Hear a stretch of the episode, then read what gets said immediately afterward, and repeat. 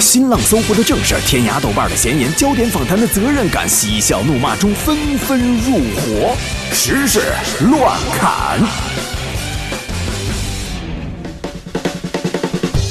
进入实时乱砍，小爱和小胡呢会带着大家绕着地球跑一圈儿。首先，我们来说一说北京的夜班车。据了解呢，北京市开通夜班地铁的方案呢已经在研究当中了。首先呢，将会在地铁的北京南站来试点，初步计划每晚会加开两三趟的这个夜班地铁。嗯到时候呢，途经北京南站的地铁四号线，啊、这个南站的末班车时间呢，有可能会推迟到零点左右。哇塞，也就是说四号线零点的时候还有车。对，这样应该可以方便很多就是要晚归的人。南站附近的公司老板们请注意，南站附近公司的老板们请注意，以后可以安心的加班到凌晨零点了，而且不用报销打车费哦。其实我觉得，就是如果你很不幸啊，你们的嗯老板啊知道这个消息以后，非常这个喜大普奔的让你加班到了深夜，而你觉得自己那就来我们工作室吧，我 们老板从来不这样。你如果觉得和女朋友这个没有办法见面的话呢，不用太担心。嗯，我有这种信心，你和你女朋友一定会情比金坚。为什么呀？相信你们的女朋友一定会以自己的实际行动乖乖的陪伴你们加班的。啊，这一点呢，可以通过比如说你们手机上会收到很多条银行卡扣款信息的短信看出来。我这件衣服也好漂亮，好想买。我买了个衣服呢，就缺一条裤子啊，这裤子我觉得还缺一双鞋，缺了个鞋啊，我觉得这个帽子和包包也要配。对，就一定要颜色很配。再来说一个实名制的消息，嗯，最近不少手机用户啊都收到了通知，未实名的手机用户将被停机。嗯那么以北京为例呢，从十月的十五号开始，未手机那个实名制认证的用户将被暂停通信服务。嗯，三大运营商相关负责人都表示说啊，在北京地区，十月十五号开始，我们就要开始这种停机的政策了，嗯分批执行，最晚到十月底。这些非实名制用户就全部被停机了。嗯，所以大家呢还是提前要注意一下。嗯，说到这个实名制啊，我觉得它执行之后，其实对我们生活是很有意义的。我相信很多人在生活当中都会有这种切身的体会。嗯，实名制之后，诈骗电话会少一些吧？嗯，不，我我是觉得说，自从有了实名制之后啊，这个啊骗子打电话来都能够直接喊出我的名字，是不是觉得比以前那种冷冰冰的“你好，女士”要亲切的多？以后就是你好，艾女士。你的名字，告诉你心中的话，面对面看着你的眼睛，不再追。继续再来说，啊、说到这个电话，重庆有一个王先生，这一年多的时间来啊，是特别怕接到陌生电话，因为他接到了上万个骚扰电话，最多的时候呢，一天接了六百多个。而之所以会发生这一切，都源于一年多以前，他在网上代购了一台电脑之后呢，因为觉得质量实在是太差，于是给了卖家差评，电脑还能代购，就是那种国外的那种代购电脑。这有什么质量差不差的呀？因为我看了一下，他好像是说不仅延迟交货，而且这个电脑还有这个进水的这个现象，所以他哦一气之下就给了差评。结果没想到呢，这个卖家也是，唉，就很有性格嘛。那么，其实我觉得呀，呃，我看了这条新闻之后，就去嗯咨询了一下我们团队的这个科学家，嗯他们呢经过了这个昼夜的这个分析研究，认为啊，这名被骚扰的男子他的手机号很有可能是移动的或者是联通的。为什么呀？他们是有依据的。你看啊，从很多的这个新闻呐、还有政策上来看呢，我们一直在整治的都是电信骚扰，没见过整治什么移动、联通骚扰，对不对？再来说，呃，修缮。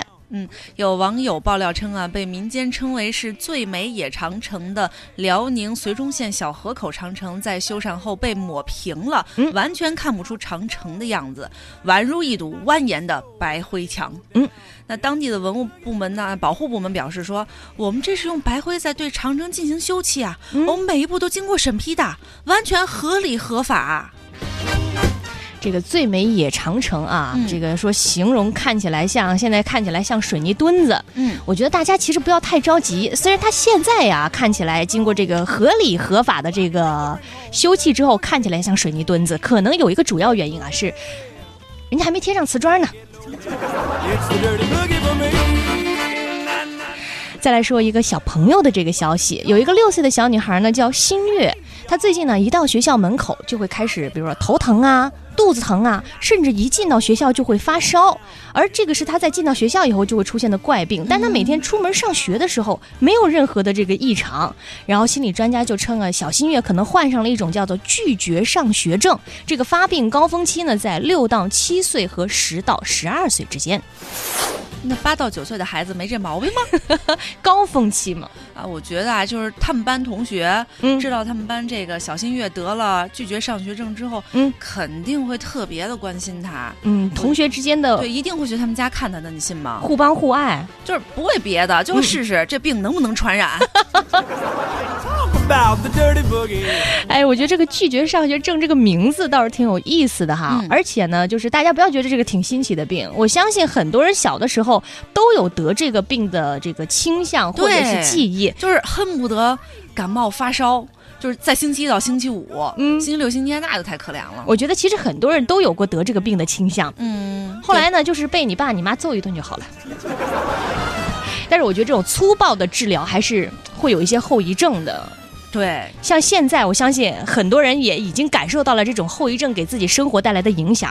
这个后遗症的发病人群，我总结了一下，集中在上班年龄群体，发病高峰期呢，主要集中在每个星期一。拒绝上班症不去上班，对发一发呆，头一点懒。唱什么歌呀、又吵又闹的，这父母不用睡觉了，人家明天还要上班呢。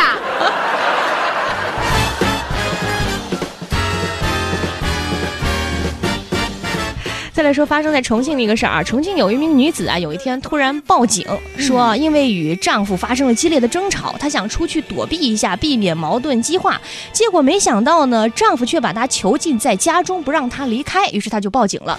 结果等到民警呢到达这名女子楼下，才发现整个事情的原因呢，是因为呢这名女子想让自己老公出钱买 iPhone 七，遭到了拒绝，于是夫妻俩闹别扭，她就选择报警。哇，大家知道吗？据说目前亮黑色的 iPhone 七已经被黄牛炒到了两万呢。为了不买两万的 iPhone 七，嗯，于是就报警说被囚禁了。我觉得这其实挺过分的这个行为，我觉得警察的确是应该管一管他们家。对就是就是，警察是女警吗？不是，你就想想怎么现在还会有这样的家庭啊？就是啊买不买东西，买什么东西，居然由丈夫来决定啊！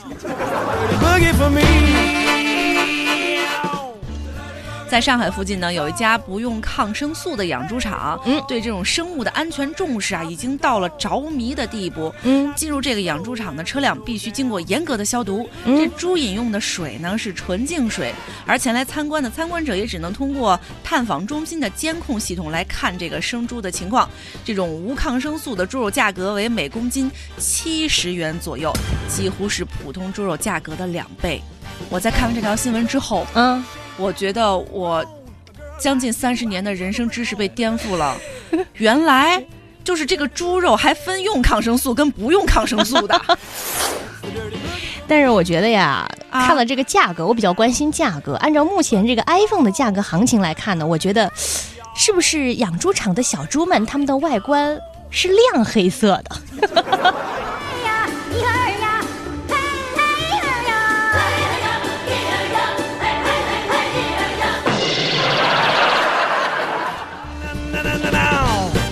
再来说一个和高科技产品有关的消息，现在玩这个电动平衡车的潮人有很多是赚足了回头率。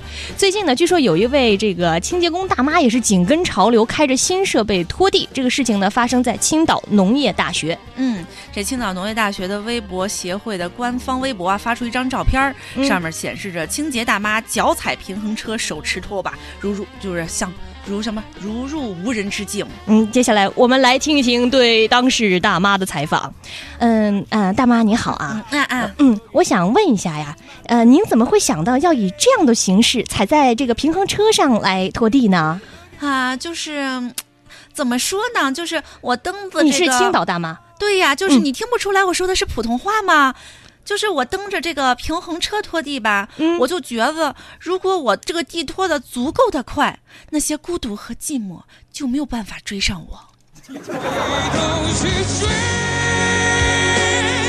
去追，就算我追到最后只剩冰雪，天都